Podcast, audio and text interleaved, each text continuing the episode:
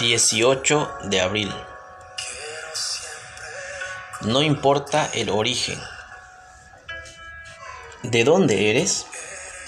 A menudo usamos esta pregunta para conocer a alguien, pero para muchos la respuesta es complicada.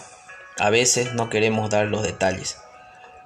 En el libro de jueces es probable que Jefté no haya querido responder esa pregunta sus medio hermanos lo habían echado de su pueblo natal por sus orígenes cuestionables. Eres hijo de otra mujer, le dijeron, jueces 11.2. Y el texto declara de manera sorprendente que era hijo de una mujer ramera.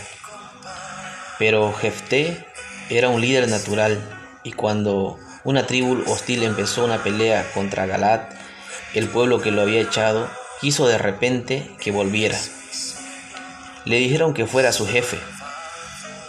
Jefté preguntó, ¿no me aborrecisteis vosotros y me echasteis de la casa de mi padre?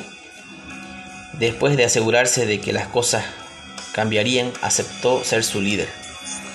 La escritura nos dice, el Espíritu del Señor vino sobre Jefté, por fe los llevó a una gran victoria.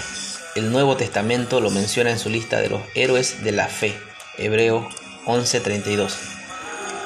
A menudo Dios parece escoger a las personas más improbables para hacer su obra, ¿no es verdad? No importa de dónde seamos, cómo llegamos hasta aquí, ni qué hayamos hecho, lo que importa es que respondamos con fe a su amor. Señor, gracias porque no te importa de dónde venimos. Muchos primeros serán postreros y postreros primeros. Mateo 19:30